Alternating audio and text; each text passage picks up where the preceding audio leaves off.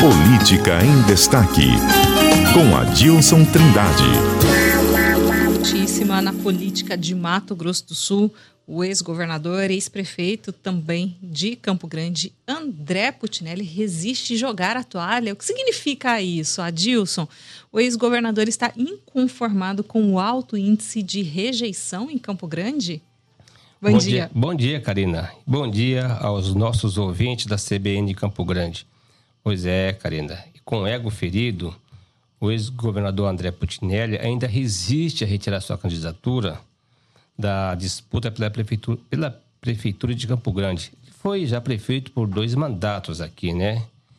Ele até já cogitou, viu, Karina, em conversas reservadas com parceiros políticos, a hipótese de pular do barco, né? Mas, mas ele está muito preocupado, porque ele está preocupado com a rejeição. Por que essa rejeição que, ela, que ele tem em Campo Grande, entendeu? Então, isso que ele vai só tomar uma decisão entendeu? Depois de consultar duas pesquisas que ele encomendou para abril. Olha só, e então ainda resistindo aí é, considerar essa rejeição, né? Ele quer avaliar um pouquinho melhor se é isso mesmo, se tem esse índice, se está chegando nesse nível, é, é isso? É, o, o que o André quer? Ele quer entender as causas da sua alta rejeição. Essas pesquisas, entendeu? Não é só uma pesquisa é, quantitativa, que é a intenção de voto. Ele quer saber uma pesquisa qualitativa, sabe? Por quê? Por que desta rejeição que ele tem? Porque é, ele não consegue derrubar essa rejeição no, no, decorrer do tempo que ele vem trabalhando, fazendo pré-campanha. Ele quer saber ainda do eleitor, nessas pesquisas, no eleitor da capital, se tem conhecimento da anulação dos seus processos entendeu? na justiça o ex-governador, viu, Karina, uhum. alega entendeu? É, de perseguição de rivais políticos para destruição da sua reputação. Porque as ações da justiça não só derrubou André, como atingiu em cheio pessoas do seu entorno. Isso feriu o ex-governador e arranhou sua imagem diante do eleitor. E ele foi, chegou a ser preso, né? Ele foi, ele foi preso junto com o filho. Nesse que machucou muito ele, sabe? Pela pela Polícia Federal em 2018, véspera da convenção do MDB, quando, quando a sua pré-candidatura seria homologada, ou melhor, quando a sua candidatura seria homologada né, para o governo do Estado. E naquela época, Karine, ele era um dos favoritos a. Ele se despontava né, como um dos favoritos a ganhar as eleições aqui no Estado. E essa prisão transtornou André. Sabe, ele não queria deixar os seus companheiros órfãos naquela campanha e estava é, preso, nada, ele tinha, ele tinha pouco movimento, não tinha muito o que fazer ali, né? Ele se reuniu no presídio, ele chamou, se reuniu no presídio com a então senadora e hoje ministra, ministra do Planejamento, Simone Tebet, entendeu? Para substituí-lo na campanha eleitoral. E ela aceitou a missão. A convenção do MDB homologou sua candidatura e dias depois surpreendeu a todos com seu pedido de renúncia, da renúncia da candidatura, né? André ficou frustrado, ele ficou mais atordoado ainda com isso. E com essa Porque ele considerava que ela seria sua herdeira Exatamente, natural naquela... isso mesmo. Por ser mulher, né, respeitada, ela foi vice-governadora, ela já tem uma certa experiência, foi prefeita de Dourado, de, de Três Lagoas, né? Foi prefeita. Então ela tinha experiência, inclusive, administrativa.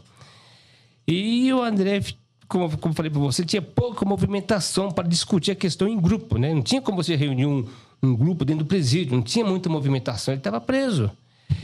Isso perturbava, sem tempo para arrastar as articulações, que não tinha muito tempo, que a campanha já tinha já já estava no início. André chamou então o presidente da Assembleia Legislativa, o deputado Júnior Mock, né? Deu para uma reunião no presídio. Tudo, olha, vai ser uma decisão tudo dentro do presídio. Mock saiu de lá para entrar no sacrifício político. Ele, viu, ele era a única, vamos dizer assim, opção para salvar o MDB de um fracasso maior nas urnas e das eleições de deputado estadual e federal. Porque isso é a preocupação do André. O partido precisava fazer uma bancada. Né? E o MOC tinha, sabe, assim, ele estava deixando uma reeleição certa. Ele era o presidente da Assembleia, ele já tinha, já tinha mais de um mandato, e ele aceitou. Deu concorrer ao governo com rivais em melhores condições estruturais. E como era de esperar, perdeu a disputa, né? A eleição foi vencida por, por Reinaldo Zambuja, reeleito, numa disputa do segundo turno com o juiz federal Odilon de Oliveira. E, e hoje se vê o André inconformado e machucado por tudo que aconteceu. Né? Ele, ele deixou a prisão em dezembro daquele ano mesmo, mas ficou muito machucado, viu? Adilson, só para a gente voltar então um pouquinho nesse cronograma e nessa cronologia da história. Em 2018, então, vem essa situação bem específica, né? Quando é, o ex-governador foi preso pela Polícia Federal e desde então vem desenrolando um desgaste da imagem dele, né? Afinal de contas, é, esse fato especificamente é, se sobrepõe aí a, a diversas questões. Ele imaginava, né? Por isso que ele quer saber das pesquisas se o eleitor tem o conhecimento, tem o conhecimento da anulação dos processos, que vários processos estão sendo anulados né, pela justiça, deu pelos tribunais superiores, estão sendo anulados. Então, para saber. Como lá, eu fui perseguido eu, né, pelos, pelos meus adversários políticos. E, e, essa rejeição não cai. Ele imaginava que, que, que com o passar do tempo poderia cair. Hoje o André ele tem ele tem muito voto. Ele tem, hoje, qualquer pesquisa que for feita em Campo Grande, ele está na frente. Mas os votos que, que eles pesquisam indicam para ele não garante uma vitória dele, não garante uma eleição dele. Mas ajuda a eleger um aliado. Entendeu? Ajuda a eleger. Ele tem um espólio muito importante.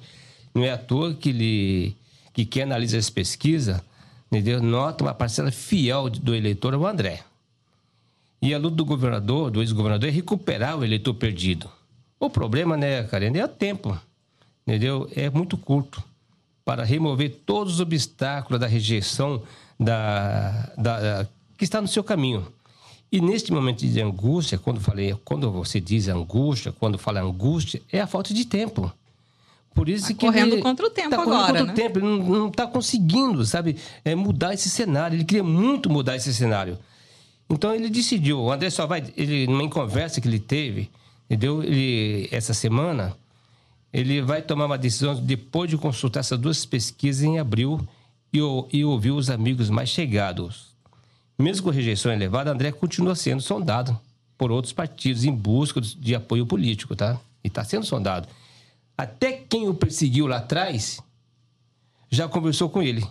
Até quem perseguiu lá atrás já conversou com ele, querendo apoio dele. E no início da semana, o André se reuniu, nada mais, nada menos, com a ex-deputada federal e atual superintendente da Sudeco, Rose Modesto, na residência de um amigo comum, dos dois. E era uma conversa reservada, era uma reunião sigilosa, podemos dizer assim, e vazou.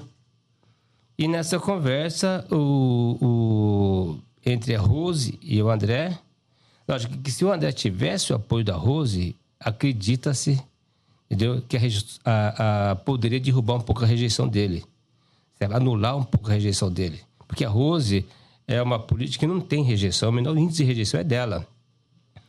Mas a Rose não pensa em serviço de ninguém.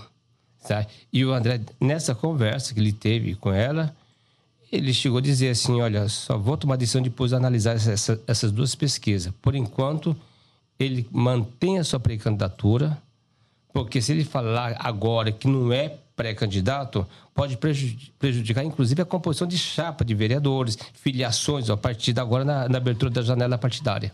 Você acha que isso está refletindo como exatamente nessa sucessão dentro do MDB? Olha, uma, há uma certa angústia, tá? Até porque ali no MDB tem, tem uma posição do presidente regional, o ex-senador Valdemir Moca, ele tem o André como pré-candidato. Só que, só que, esse senhor André não se viabilizar, ele defende uma aliança do PSDB com, com aliás, do MDB com o PSDB para apoiar o Alberto Pereira. Essa posição do Moca não é consenso dentro do partido. Não é consenso. Tanto que André Putinelli conversou com o Rose Modesto. Exatamente. Não é consenso, sabe? Porque o, o, o, André acha também que ele chegou a ser prejudicado em 2018 pelo, pelo PSDB. Então não há consenso. Não, não, não sei se posso dizer se há mágoas dentro dele, né? Mas a conversa ele, é, não evoluiu para um acordo no momento. Vamos acompanhar então, né, Adilson, saber aí quais são os próximos passos, como tanto o ex-governador e aí pré-candidato ainda hoje a gente pode dizer assim, né, André Putinelli deve se posicionar e o que aguarda aí o posicionamento do partido também, né? Uma coisa, embora seja uma figura muito forte, um medalhão dentro do MDB, uma coisa é o posicionamento do partido, outra coisa especificamente Exatamente. André Putinelli.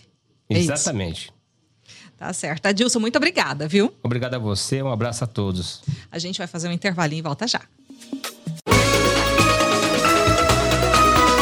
CBN, CBN Campo Grande.